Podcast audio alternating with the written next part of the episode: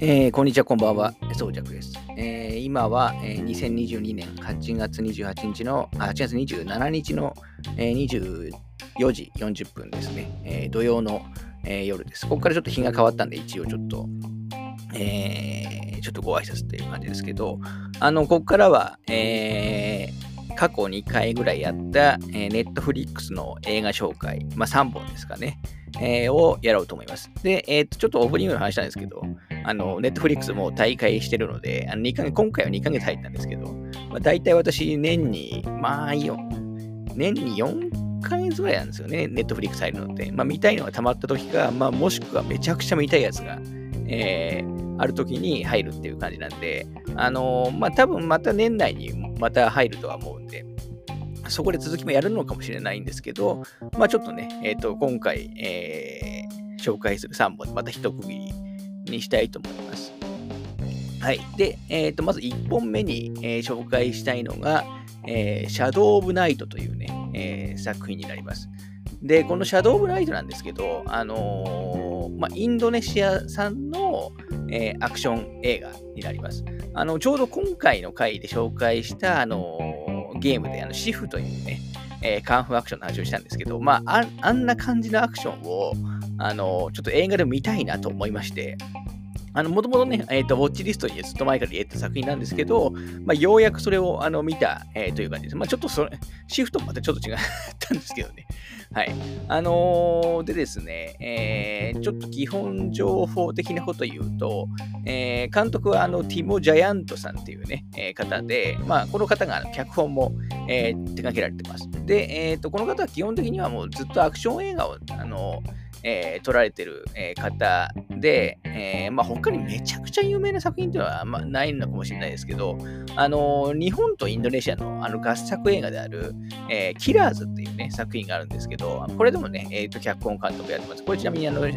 えーと、主演とか北村和樹さんあのだったり、えー、したと思うんですけど、これも多分、えー、どっかで見れるんじゃないか。まあ、今だと、えー、UNEXT が見れると思うんですけど、はい。あの、そんな感じで、あの、日本の、まあ、えー、と、つながりが深いとは言えないかもしれないですけど、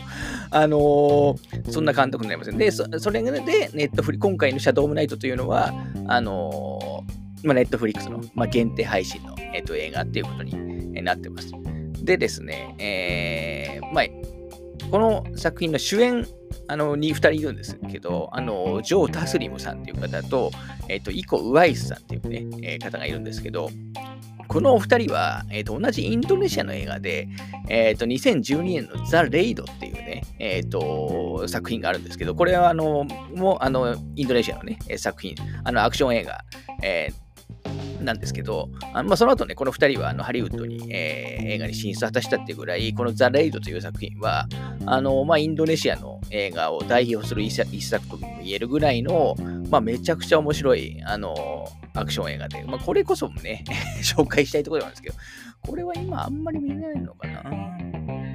まあ、ちょっとね、えー、ともし余裕がある方は、あのこのザ・レイド、多分あのブルーレイとかね、多分廉価版安く買えるはずなんで、あのもう見てもらうといいと思うんですけど、そのザ・レイドで主演、まあ、主演級だった2人が、この、えっ、と、シャドウナイトでも、あのまあ、主角の主役級の2人を、えー、と演じられているということで、まあ、結構キャスト的なつながりをあのすごく、えー、感じる、えー、作品でありますと。はい。でですね、これまあ、えーと、とにかく、まあ、アクション、あの半端ないですね。いわゆるあの、なんていうんですかね、その、嘘がないアクションというか、えー、もうガチンコ系の、あのー、まあ、バイオレンス、えー、アクションになってます。で、えー、まあ、ちょっとね、さっき言ったカンフー的なアクションもあるあるんですけど、あのー、結構もう、えっ、と、物を使ってるところも多いですし、一番多いのが、いわゆるその、刃物系なんですよね。刃物系でもう、ザクザクね、もう切って血が、あのもう、まあ、スプラッター映画っていう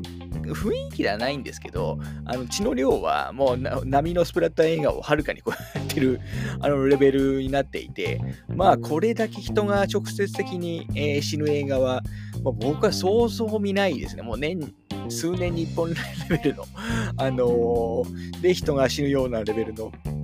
えー、作品になってるとえー、思います。あの、とにかく、えっ、ー、と、これ100分ぐらいだったかな。えー、ぐらいの映画だと思うんですけど、あ、すみません、2時間ぐらいですね。まあ、本編は100分ちょちょっとぐらいだと思いますけど、あのとにかくそのうち、まあ、7、8割が、まあ、体感、まあいや、もっとかもしれないですね。が、もうアクションシーンで、えー、っと、しかもガチンコの、あの、もう本当に、えー、っと、出演者、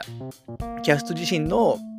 まあ、身体能力を駆使した、あのー、バトルシーンがあの見れるような映画になってると思うんで、まあ、まず何よりとにかくアクション映画好きには、まず何と言っても見てほしい、えー、という作品に、えー、なってます。あのー、一応、まあ、あんまり、まあ、そんな内容なんで、まあ、基本的にはもうそのアクションを見るための映画ではあるんですけど、あの、まあ、一応その、まあ、概要のあらすじ、えー、だけ話すと、えーとまあ、麻薬組織、えーまあ、巨大な組織、トライアッドっていうね、え組織があるんですけど、まあ、そこに、えーと、身元不明者、えー、6人を、えー、を使った、まあ、採用した精鋭部隊っていうのがあるんですね。で、その名前が6つの大会っていう、まあ、大会は大きな海なんですけど、あのー、まあ、要するに6人めちゃくちゃ強いやつが いるような、えー、組織がある、えー、ありますと。で、えー、っとですね、まあ、ある日、その、え麻薬組織のトライアッドは、あの、ある村で、え村人の虐殺を行ったんですね。まあ、もうひどい組織なんですよ、はっきり言って。で、えー、そのうち、えー、そのトライアーズの幹部の、まあ、伊藤っていう、まあ、今作の主人公ですね。まあ、名前がもうか中に 日本人っぽい ですけど、あのその伊藤がですね、まあ、村の、えー、っとにいる最後ね、少女、あのまあ、レイナっていうね、少女がいるんですけど、まあ、その少女をやっぱ殺すことができなくて、裏切ってしまうんですね、組織を。で、あの、その場で他の人間殺したりして。で、そのレイナを、えーと、連れ帰って、えー、かくまって、えー、仲間と一緒に脱出させる、えー、ような計画を立てますという感じです。まあ、基本的にはもうそそんなだけです。で、あので組織側は、えー、当然、あのこの逃がした、えーと、レイナあのを、まあ、子供だろうとね、この組織容赦なく殺すんで、あのレイナもあの殺さなきゃいけないし、この裏切り者も、えー、伊藤もあ、まあ、もちろん許せないってことで、えーまあ、ずっと追われるような、えー、立場になって、まあ、そこででずっとあの戦いをあの追われつつ、ずっと戦いを、えー、していくっていう、えー、内容です。まあ、あの結構よくある、えー、内容だと思うんですけど、で、結構この伊藤の仲間も、あの、まあ、メインで3、4人ぐらい、えー、いて、まあか、つてのね、えー、友達とか、まあ、そんな 仲間が助けに来る、助けてくるんですけど、まあ、あのー、全員基本的には、あのー、結構強い ですね。で、この作品、あの死ぬやつはもうあっさり死ぬんですけど、この主人公の伊藤の仲間のあのキャラクターたちは、まあ、いや、それもとっくに死んでるだろっていうぐらいダメージ受けても、あの頑張ってね、えー、戦うような、えー、感じで、もう不死身なんじゃないかっていうぐらいの、あのー、もう絶対耐久力がおかしいあの設定には、えなってるんですけど、まあなんかそういう意味も含めて、あのなんか熱いんですよね。あのもうな、なんですか、もう友情だけで助けているみたいな、えー、ところがあって。で、え、ー、と、最終的にね、この伊藤は、あの、対立することになる、え、ー、と、名前、ヨハン、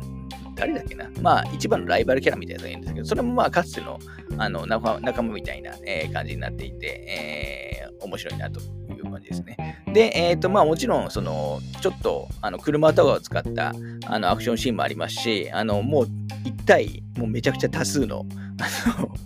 えー、集団戦みたいなやつもありますし、あのー、1対1でのね、えー、もうガチガチのバトルもあのあるという感じです。で、とにかく前編にあたって、あのナイフアクション、あの刃物アクションが、えーと、多いというのが特徴です。で、それがも,、まあ、ものすごい見応えが、えー、あります。あの最初のまあ30分ぐらい見て、えー、これいいなと思ったら、もう確実に、あのー、最後まで、えーと、面白い作品だと思います。逆に言えばそれ以外の内容って、まあ、ほとんどないので、あのまあ、インドネシア産の、あのアクション、えーが、まあ、魅力がちょっとこの作品には詰まってると思うので、え、ま、ネットフリックス加入してて、アクション映画嫌いじゃなくて、かつ、その、街、とかがね、苦手だった絶対に向いてない 作品なので、あのただあんまりその、めちゃくちゃ、その、あの、なんかグロっていう感じの、あの、グログロのものはですね、ないんで、あの、ないんですけど、まあ、あの結構ね、痛々しいシーンはかなりたくさんありますので、まあ、そこにちょっと、あの、ご注意いただければな、という感じですね。あの、別に、あの、ストーリー的にびっくりするような展開とかは、あの、はっきり言ってないです。ただ、ストーリーにはびっくりしないと思いますけど、アクションにはびっくりする、と思います。そのぐらい、あの、気合が入ってる。えー、内容だと思うので、まあ、今後も、あのー、このティモ・ジェイ・アントさんの作品、えー、ちょっと期待したいなと。まあ、これ2018年なんで、まあ、その後もね、何本か作ってるんですけど、あんまりちょっと見やすいものは、今見る限り、えー、なさそうなので、まあ、またね、こういうアクションも作ってほしいなと、えー、思いましたね。はい。というところで、えー、ちょっとまず短めかもしれないですけど、1本目の、えーと、シャドウ・オブ・ナイトの、えーと紹介になりました。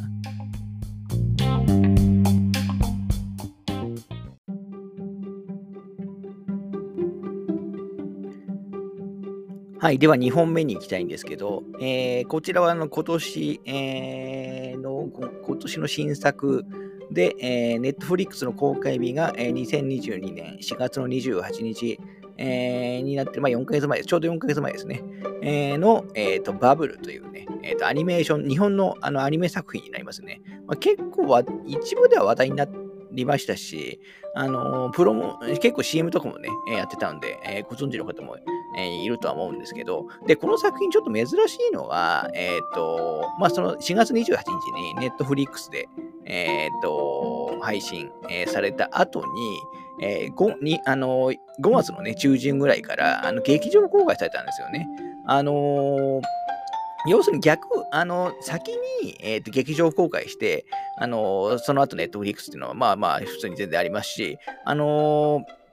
同時、えー、公開みたいな作品も、まあ、時々、えー、見ると思うんですけど、この作品に関しては、配信の方を先に、えやるっていう、なかなか、あの、珍しい、えー、形式に、えー、なっていったと思います。まあ、そのせいだとは思うんですけど、あのー、まあ、劇場は、まあ、正直全然人、えっ、と、入らなかった、えみたいで、えまあ、そこがちょっとね、もったいない作かったなと、結構ね、えっ、と、ビジュアルをで、が、え重視の作品なので、まあ、それがちょっともったいなかったなと、えー、と思ってしまいましたね。はい。ただ、なんか、総合的にはね、えっ、ー、と、なんか利益になってるみたいなことを、プラスになってるっていうことは聞いてるんで、まあ、あの作品としては成功したのかもしれないですけど、はい。まあ、ちょっと前提としてはそんな作品、えー、なんですけど、えー、これ、あのー、まあ、私が見ようと思ったきっかけでもあるんですけど、まず制作会社は、あの、アニメメイン、まあ、メインのね、制作会社は、あの、ウィットスタジオという、あのまあ、進撃の巨人、まあ、ファイナルシーズンはちょっと別のところですけど、進撃巨人とか、えー、あの、鋼鉄町の川根とかね、えー、あと、つい最近、えー、やっていた、あの、王様ランキング。まあ、私今、今、まさに王様ランキング見てるんですけど とかの、あの、制作、えー、スタジオです。まあ、要するに、その、えっ、と、まあ、日本のアニメスタジオの中でも、まあ、トップクラスの、えっ、と、技術、えー、思ってる、えー、スタジオだと思いますね。で、監督も、えっ、ー、と、荒木、えー、哲郎さんという方で、まあ、このウィットスタジオとは、まさにその進撃の巨人、えー、でタッグを、えー、組んでますし、あと、あの、コーテのカバネリでも、あの、監督、えー、をされています。で、私、この、えっ、と、カバネリとかね、進撃のアニメとか、あの、好きなので、まあ、その流れで、えー、まず見たというところですね。で、実際そのあたりで期待されている方も、えー、多かったんじゃないかなと思います。えー、ちなみに音楽もですね、あの、まあ、おなじみのあの沢野さんで、沢野博之さんで、あの、まあ、今言ったあの進撃とか、あの、変わりもそうですけど、まあ、もう今、日本のあのアニメ まあ、アニメに限ったんじゃないですけどね、あのまあ、えっ、と、インスト、あの、劇版、あの、作曲家の中で、まあ、一番ネームバリューが、えー、とある方なんじゃないかと思いますけど、まあ、沢野さんが、えー、と音楽もやってますと。で、えっ、ー、と、脚本が、えー、メインが、えっ、ー、と、まあ、おなじみというか、あの、ニトロプラスのうろぶち、えー、源さんですね。まあ、窓マギとか、あの、で、おなじみの室伏さんなんですけど、まあ、私は、あの、室伏さんの、まあ、ものすごい人気ある方なんですけど、私、過去の作品で、えー、と話が 面白いと思ったのが、実はなくて、あのー、ちょっとあんまり自分には合わないなと、えー、ずっと,、えー、と思っていた方なんですけど、えー、まあそんな感じのね、まあいわゆる豪華な、あの、スタッフ陣っていうところが、あの、まあ大きな売りにもしてますし、あの、そこはね、えー重要な部分なのかなと、え、思います。はい。でですね、この作品、あの、あんまり評判良くないんですよね。だから僕もその見る前もに、あの、いろんなとこ見て、えっ、ー、と、あんまりいい声が聞こえてこなかったんで、期待はしてなかったんですけど、あの結果論から言うと、あの少なくとも今年、まあ今年そもそもそんなないか 見た、あの、オリジナルのあのアニメーション映画の中では、あの今のところ、あの一番、えーと、好きな、えー、作品に、えー、なってますね。なので、あの非常にお気に入りで、まあ、むしろこれ劇場で見たかったなとあの思っている、えー、作品になります。あのー、もうね、もちろん劇場 公開終わってるんですけど、まあ、ネットフリックスで普通に、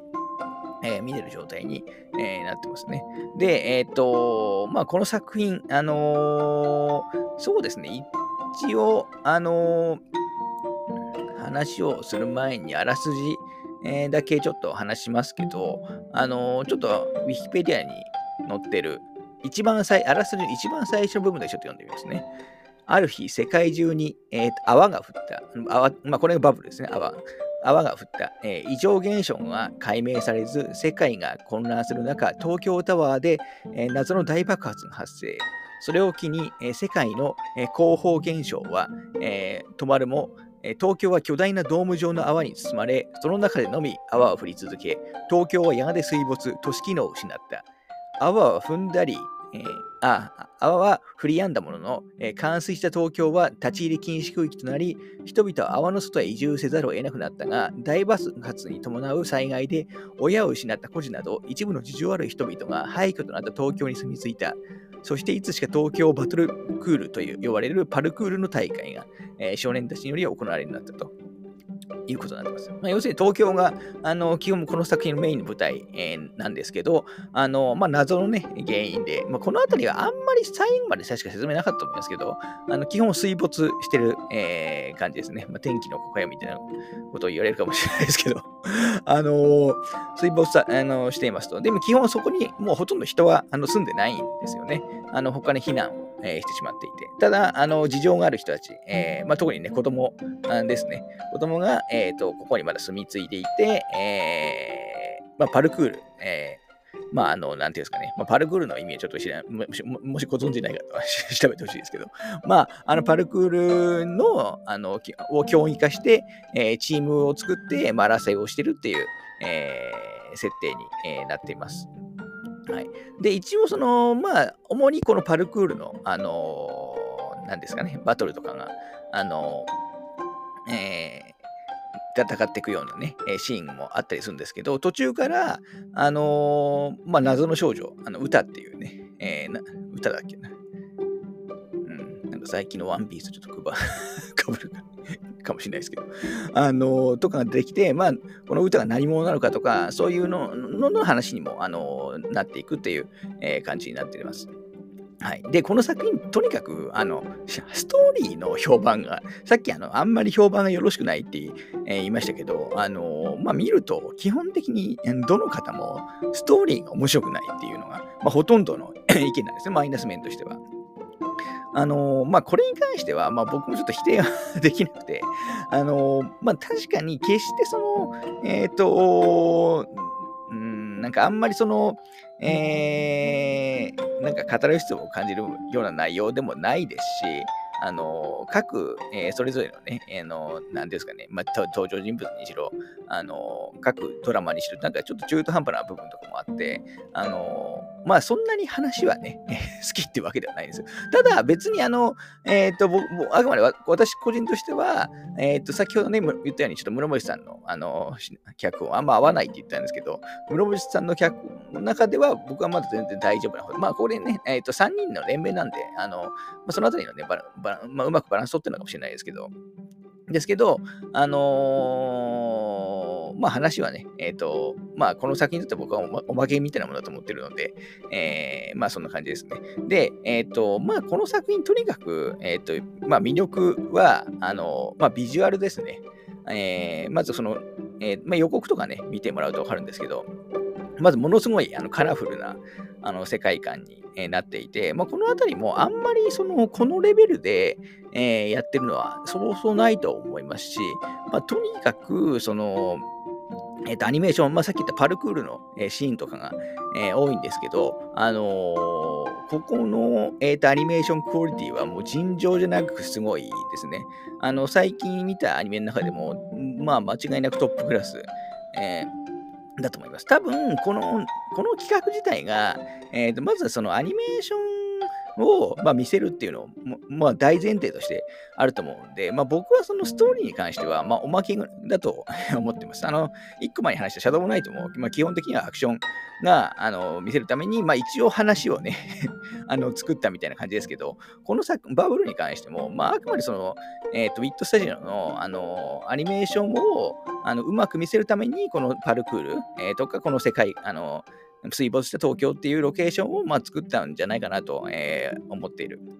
えー、感じです。で、えっ、ー、と、まあ、先ほど言ったように、これ、えっ、ー、と、ウィットスタジオが、ね、メインに作ってるんですけど、このウィットスタジオは、その、テレビシリーズ、あの、先ほど言ったね、進撃の巨人とか、カバネリ、あの、この荒木さんとのコンビのね、この、この辺の作品だけ撮っても、もうテレビシリーズとは思えないぐらいの、あの、ややばい、その、いわゆる劇場クオリティ並みの、えっ、ー、と、作画、えっ、と、アニメーションだったと思うんですけど、まあ、そこの、まあ、チーム、制作あの、えー、クリエイターの人たちが、劇場版を最初からね、えっ、ー、と、えー、最初から劇場版を手掛けたらどうなるかっていうところで、このバブルは、あのまあそういう意味で、まあ、凄まじい、えー、クオリティの、えー、作品になってと思います。まあ2時間ぐらいの、えー、これ何分ぐらいだったかな。多分まあ、まあ多分100分とか、えー、から2時間ぐらいだったと思いますけど、あのー、もう、あの えー、最初から最後まで、えー、尋常ない、じゃない、えー、クオリティのあのアニメーションになってるので、まあ、とにかくそれを見てほしいっていう、えー、作品になってますね。で、えっ、ー、と、まあ、それ、そ、そこが、えっ、ー、と、まあ、そういう部分が好きな人であれば、多分話も、あのー、全然、あの悪くないなって思うような、え感じになってると,、えー、と思いますし、え個人的には、あの今年、え見るべきアニメーション映画の一つなんじゃないかなと,、えー、と思ってるので、まあ、品質が高い、え、アニメーション、まあ、いわゆる、えーと、日本のね、え、アニメーションが見たい方は、もうぜひ松バブルを見てほしいですね。あのー、私もこれ、えー、見終わった後、あの特にね、クライマックスのシーンなんかは、まあ、ネットフリックスなんで、あのまあ、繰り返しね、気軽に見れるんで、結構終盤のシーンとかは、えー、繰り返し見てしまうほど、あの好きなので、えー、まあ、とにかく動いてるところだけでも ちゃんとあの見てほしいなという感じになってます。はい。ちなみに出演者は、えー、主人公はあのシソン・ジューさんで、え、ヒロインのね、えっと、歌はあのリリアさんっていうシンガーソングライターの方が、えー、担当してる感じですね。あとゲストで広瀬アリさんとかもいますし、あと先ほど言ったね、進撃とかカバネリの、あのあのキャストも、メインキャストも、あの結構参加してるんで、まあ、そういう流れであの参加してるのかなとえー、気がしますね。ちなみにキャラクターデザインは、あの、小畑、えー、武さんですね。あの、デスノートとかバックマンでおなじみの。まあ、あんまり小畑さんの絵っていう感じは、あの、アニメーションで見てしまうとあ、あんまりしなかったですけどね。はい。あの、キャラデザも僕は嫌いではないですし、まあ、アニメアニメしてますけど、まあ、とにかく、あの、日本の今の、あの、アニメーションの最高峰が見れるのは、まあ、間違いないと思うので、まあ、そこに、えー、興味ある方はちょっと見てほしいなという作品でした。では、今バブルの紹介はこの辺で終わります。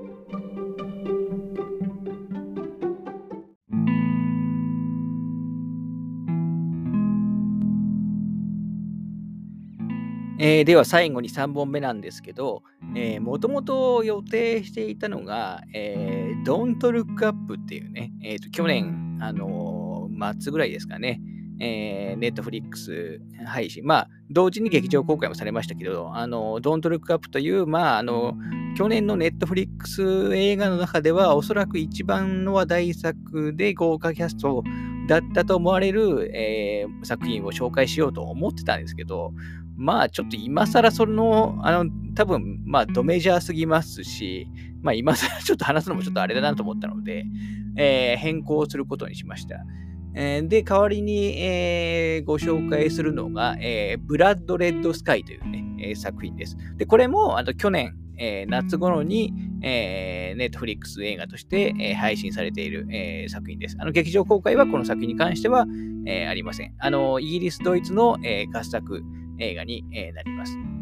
はい。でですね、まあ、この映画、あの、まあ、え、簡単に言うとですね、えーと、ハイジャック映画です。あのー、まあ、ハイジャックが実際起こると、まあ、もちろん嫌ですけど、あのー、まあ、映画で起こるとなると、まあ、もうめちゃくちゃ好きなシチュエシチュエーションで、まあ、閉鎖空間とね、えっ、ー、と、まあ、逃げる場所もないっていうので、まあ、個人的にはもう大好物で、まあ、一定以上の知名度のある作品は、まあ、一通り、見てるんじゃないかと,、えー、と思いますけど、まあ、これもね、えー、とハイジャック作品なんですね。で、えー、まあ、いわゆるテロリストが、えー、ハイジャックして、えー、まあ、どう立ち向かっていくかみたいな、えー、作品ではあるんですけど、あのー、ちょっとね、えー、この作品、えー、それだけでは、まあ、終わらないというか、もう一つあのジャンルがね、追加されるような、えー、形になってます。で、えっ、と、まあ、本当に何も、えー、知らない方がこのいいので、えー、まあ、実際ちょっとでも興味ある方は、あの、先に見てもらった方が、あの、いいんですけど、あの、一応その、まあ、前、まあ、前半から中盤でわかるような、えー、ちょっと大きなね、えー、ネタバレをちょっとしてしまいますので、まあ、そこさえ聞きたくない方は、あの、先に映画を見てもらうと、えー、いいと思います。はい。でですね、あの、まあ、その、まあ、ハイジャックものではあるんですけど、まあ、乗客の中にですね、あの、まあ、乗客の中にっていうか、まあ、主人、この作品における、まあ、主人公の一人、えー、ではあるんですけど、えー、乗客の中に、あの、なんと、まあ、吸血鬼が いるんですね。あのまあ、要するに、その、まあ、モンスターものムービーのあの色も実はこの作品には入ってき、えー、ていて、しかも、まあ、あの、まあ、悪いやつではないんですよ。あの、あくまで主人公で、まあ、娘、主にね、えー、と娘を、えー、と守るために、えー、戦うような、えー、感じで、まあ、最初の途中で、えー、まあ、序盤らい、序盤から中盤にかけて、まあ、そのテロリストにね、えー、と銃でね、えー、と撃たれてしまうんですね。で、死んだと思われたんですけど、まあ、そこで力が目覚めてしまって、まあ、本当にもちろん、あの表には、えー、普段出さないんですけど、まあ、そのし、あのー死へのね、えー、段階になってしまったってことで、えー、まあ、変身をしてしまうんですよ。で、それで、えー、テロリストたちと、まあ、バトルをね、していくっていう、あのー、まあ、テロモノと、あのー、まあ、モンスターものを、まあ、掛け合わせたような、えー、作品になってます。で、まあ、ここでだけでもさらに終わらなくて、まあ、さらに、えっ、と、その後、一悶着、あのあるっていう感じですね。で、えっ、ー、と、まあ、主人公サイドも、あの、吸血鬼で、まあ、基本、あの、視聴者から見ると、いあのいい 吸血鬼であるんですけど、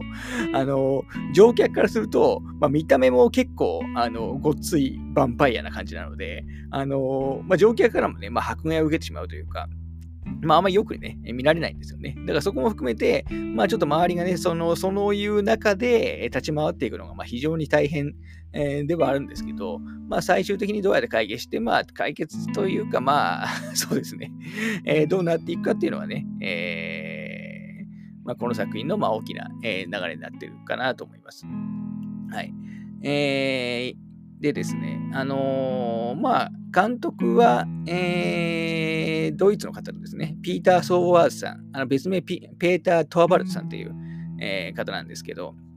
まあ、主になので、向こうのキャストが多くいい感じですかね。あの、ちょっと私も、あの、ほとんど、あの、キャストの方、あ、あの、存じ上げなかったんで、あの、逆に人、あの、新鮮に見れましたね。あの、状況。的に、えー、誰もわかんないって、まあ誰もではないんですけど、一人あの、ドミニク・パーセルさんっていうね、あの、プリンズ・ブレイクで、あの、お兄ちゃん役をやってた、あの、方とかが、あの、出演されてるんで、あの、まあドミニクさんはね、もちろんわかるんですけど、あの、結構ね、えっ、ー、と、私が知らない、えー、キャストの方だったんで、あの、そういう意味でも、あの、状況を楽しむことができたできたかなという感じですね。で、この手の映画にしては珍しく、まあ2時間ぐらい、120分ぐらい、えー、あるような、えー、感じになっています。はい。なので、まあちょっとここはアイディア勝負の作品であるんですけど、この作品、なんでこの作品を最後にね、えっ、ー、と、えー、取り上げたかというと、まあちょうどいい作品なんですよね。そのネットフリックス、まあ、これぞネットフリックス映画っていう感じのそのクオリティなんですよ。その、これはいい意味でも言ってますし、悪い意味でも言ってるんですけど、劇場で公開するほどではないけど、その家庭向けに、そのオリジナルの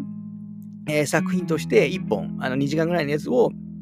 作る、まあ、テレビスペシャルみたいなね、えー、ノリで見るのが、まあ、まあ、本当に適度な作品じゃないかと思うんで、このこのブラッドレッドスカイについては。だから、ものすごいいいものが見えるとか、先ほどね、言った、もともと紹介しして、えー、しようとしていたトントゥルックアップみたいに、あの超名作とかでは全然全くないんですけど、とはいえ、やっぱりそうこういう気軽にね、見れるあの作品を充実させてほしいっていうのは、個人的にはネットフリックスに、えー、求めていることなので、まあ、そういう意味でちょっと3本目に、えー、ご紹介したという感じですね。はい。なんか去年は、えー、っと、ネットフリックス71本のオリジナル映画をあの計画してて、まあその中の一つっていうことみたいですね、この作品も。はい。あのー、別にあの全然安っぽい、まあ、ネットフリックス映画は全然安っぽくな感じではないですし、あのー、まあ、絶対に見てくれ、おすすめみたいな内容ではもちろんないんですけど、えー、まあ、ちょっと気軽にね、ネットフリックス入ってるんだったら、もう土日のお昼とかにもう気軽に見てほしいなと思う、えー、内容になってると思いますので、えー、最後はこの3本目は、ブラッドレッドスカイを、えー、紹介させていただきました。まあ、この作品はちょっと短めですけど、この辺で、えー、終わりたいと思います。では、あのまたいずれネットフリックス入った時に、えー、第4弾でもやろうかなと思っています。では、失礼します。